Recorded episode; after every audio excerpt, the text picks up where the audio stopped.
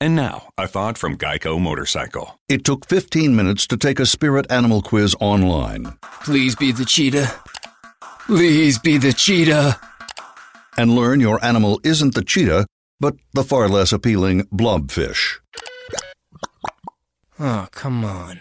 To add insult to injury, you could have used those 15 blobfish minutes to switch your motorcycle insurance to Geico.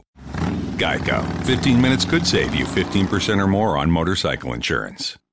El siguiente podcast es una presentación exclusiva de Euforia On Demand. Aquí está Elías Sánchez. ¿Por qué se va de la representación o deja la representación del gobernador ante la Junta de Supervisión Fiscal? ¿Por qué? Pues ya desde noviembre del año pasado yo había hecho un, con- un compromiso con el gobernador de que mi función en la Junta sería precisamente encaminar el proceso de la relación con la Junta de Supervisión Fiscal.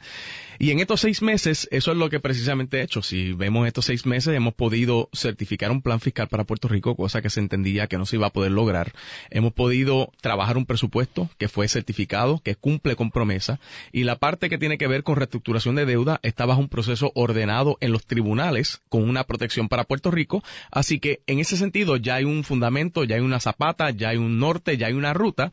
Y ahora le corresponde a los funcionarios de gobierno ejecutar e implementar y darle un enfoque ahora, Rubén, que es lo que más insistencia eh, hay que, hay que tenemos que todos darle al desarrollo económico para Puerto Rico. Y Esa usted- tiene que ser la visión. Usted se va ahora eh, y usted pues sabe lo que dejó eh, cocinándose allí en representación del gobernador y lo que tiene ante sí la Junta. Posibilidades de que eh, las métricas no se cumplan y se ponga en vigor la reducción de jornada laboral, laboral y la eliminación del bono de Navidad. Yo me siento muy confiado que el gobierno va a cumplir. Me siento muy confiado porque lo estamos demostrando al día de hoy. O sea, el gobierno ha demostrado inequívocamente al día de hoy que se ha cumplido con los distintos requerimientos. Ahora, hay una discrepancia y una diferencia que está estipulada con la Junta sobre si ellos pueden requerir una medida específica como esa. Esa diferencia está estipulada. O sea, pero- que usted reconoce que es probable que las métricas no se cumplan y ustedes preferirían, o el gobierno preferiría, hacer otra cosa que no sea reducir la jornada laboral. Pero es, pero es al revés. Reconocemos que tenemos una diferencia con la Junta, pero aunque tenemos una diferencia, se está cumpliendo. A modo ilustrativo, Rubén, había un requerimiento para el 30 de junio, que se tenía que lograr unos ahorros de 200 millones en medidas específicas. Y ellos tuvieron que admitir el 30 de junio en la vista pública que el gobierno de Puerto Rico cumplió.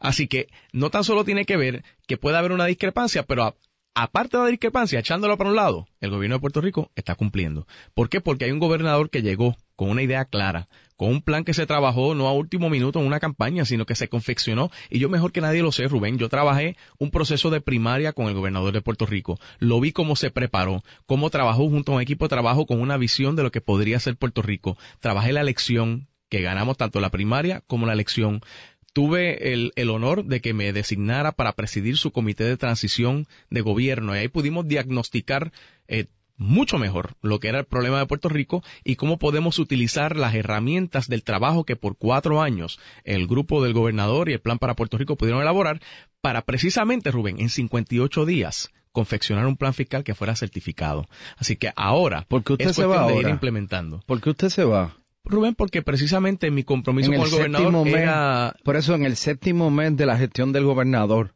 ¿Por qué usted se va? Porque mi gestión ¿Por qué precisamente se bajó Rubén, de la guagua? No, pues no es bajarme de la guagua, al contrario, yo eh, más apoyo que el mío. Eh, jamás vas a encontrar para el gobernador de Puerto Rico. Yo estoy más que convencido que es lo que Puerto Rico necesita. Pero de parte mía, el trabajo mío era encaminar el proceso y ya está encaminado. ¿Hace Ahora, cuánto usted le dijo al gobernador que se iba? Hace poco más de dos semanas. ¿Qué le dijo el eh, gobernador? Más de dos semanas, pero realmente en la conversación desde noviembre habíamos quedado que era algo transicional, porque precisamente el trabajo de la Junta, Rubén, no es un puesto de gobierno, no es eh, una función 24 horas, 7 días a la semana, sino que es una designación que uno en su tiempo libre puede dedicarle algún tipo de tiempo. Posibilidad de que usted eh, asuma otro rol en el gobierno. Bueno, por el momento yo no vislumbro ninguno y no estoy aspirando a, a asumir ningún rol en el gobierno. ¿Qué le dijo al gobernador sobre su salida?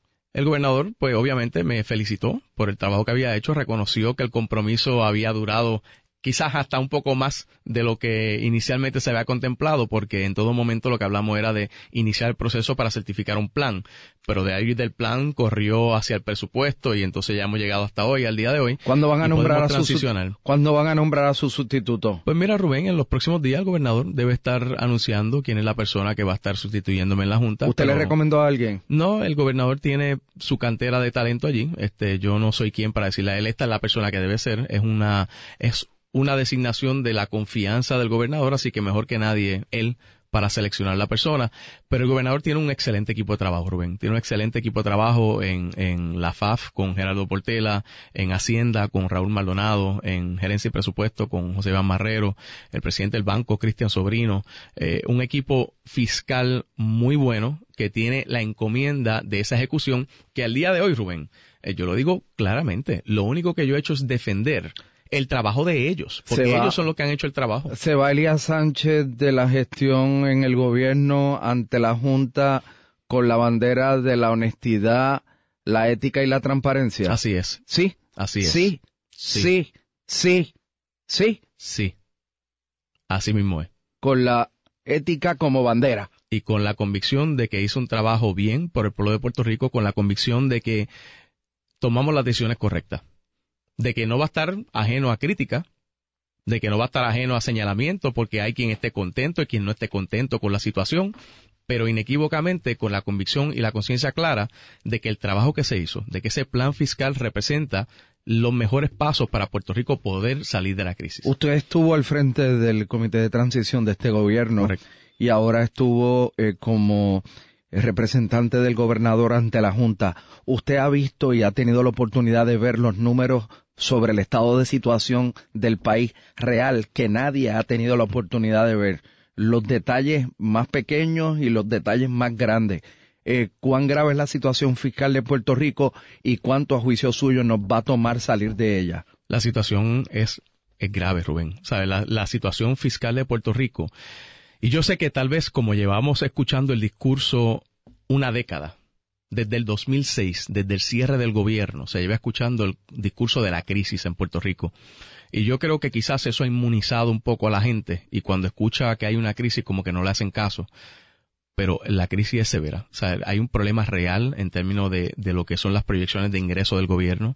Hay un problema real en términos de lo que es poder cumplir con los servicios básicos y esenciales del gobierno de Puerto Rico.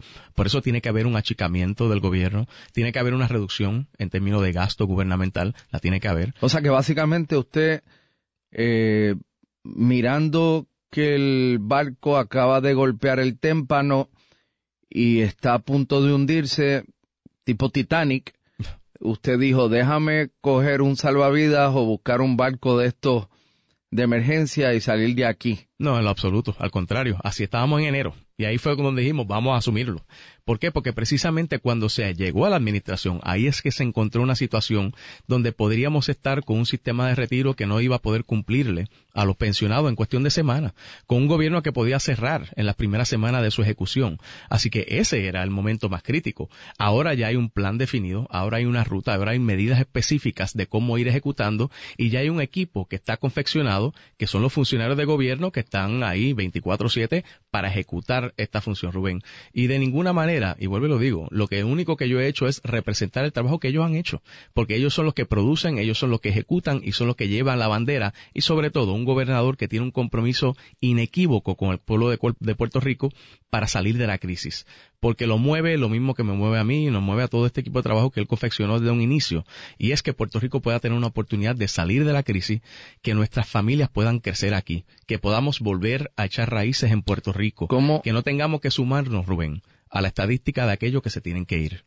¿Cómo usted cree que el país percibe a siete meses el trabajo de esta administración? El país. Cuando digo el país me refiero al que está ahora mismo en la panadería, al, que ya salió a trabajar, al que probablemente esté en la Valdoriotti a punto de coger un tapón al país, no, no a los aduladores, este, eh, a, la gente temporeros eh, que ustedes tienen en, en, el entorno que les dicen que va bien gobernador o que va bien Elías. No, no, no, no a los aduladores eso, ni a los apologistas, a la gente de pie de la calle. ¿Cómo usted cree que le parece la gestión de este gobierno de siete meses? Pues yo creo que el ciudadano ha podido ver un gobernador que llegó organizado, que llegó con un convencimiento de que se tenía que tomar acción, un gobernador que no tuvo que esperar que viniera una junta y le dijera tienes que hacer un, dos, tres, sino que desde el primer día, desde la misma 12 y 1 de la madrugada, estaba firmando órdenes ejecutivas ese día para reducir puestos de confianza, para reducir presupuesto, para reducir compras y contratos. Un gobernador que estaba claro. Yo creo que el pueblo percibe que estamos en una situación difícil, que hay un gobernador que está tomando las decisiones para que Puerto Rico pueda encarrilarse. Pueden estar a favor, Rubén, pueden estar en contra, pero no pueden decir que no se está haciendo el trabajo, no pueden decir que no hay un gobernador con una convicción y un, y un énfasis y unas ganas de trabajar por Puerto Rico y que esta administración no se está fajando.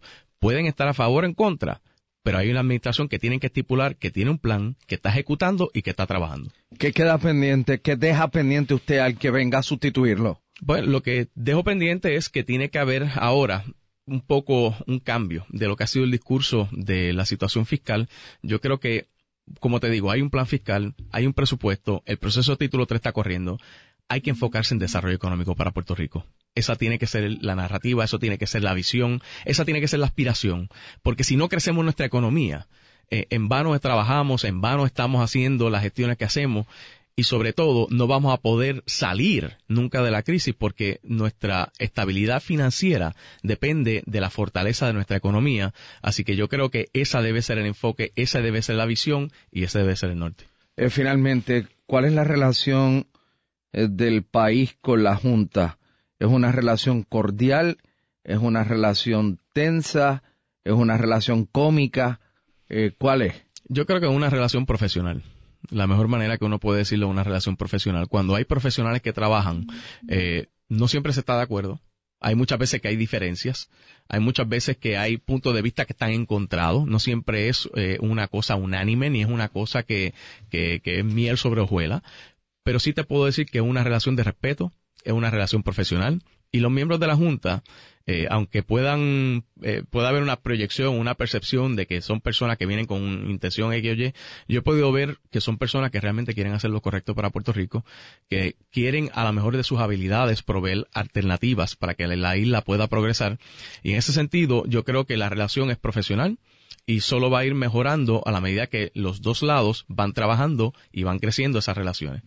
Elías Sánchez, le agradezco que haya estado disponible para nosotros aquí en WKQ. Gracias a ti, Rubén. Gracias por la oportunidad durante todos estos años, tanto proceso primarista, elección, pero se está despidiendo aquí de la vida pública. No, no, no, no. Yo como quiera estaré colaborando y estaré pasando por aquí de vez en cuando, pero te agradezco que siempre nos diste la oportunidad este, para contestar las preguntas, para poder comunicarle al pueblo de Puerto Rico lo que estaba ocurriendo en la Junta WKQ nos dio la oportunidad de poder comunicar semanalmente lo que estaba ocurriendo y eso se agradece porque gran parte de la función que tiene una persona en esta posición es poder comunicar qué está pasando, qué se está haciendo y cómo vamos a salir de esta crisis. El pasado podcast fue una presentación exclusiva de Euphoria On Demand. Para escuchar otros episodios de este y otros podcasts, visítanos en euphoriaondemand.com. And now, a thought from Geico Motorcycle. It took 15 minutes to take a spirit animal quiz online. Please be the cheetah. Please be the cheetah. And learn your animal isn't the cheetah, but the far less appealing blobfish. Oh, come on. To add insult to injury, you could have used those 15 blobfish minutes to switch your motorcycle insurance to Geico. Geico. 15 minutes could save you 15% or more on motorcycle insurance.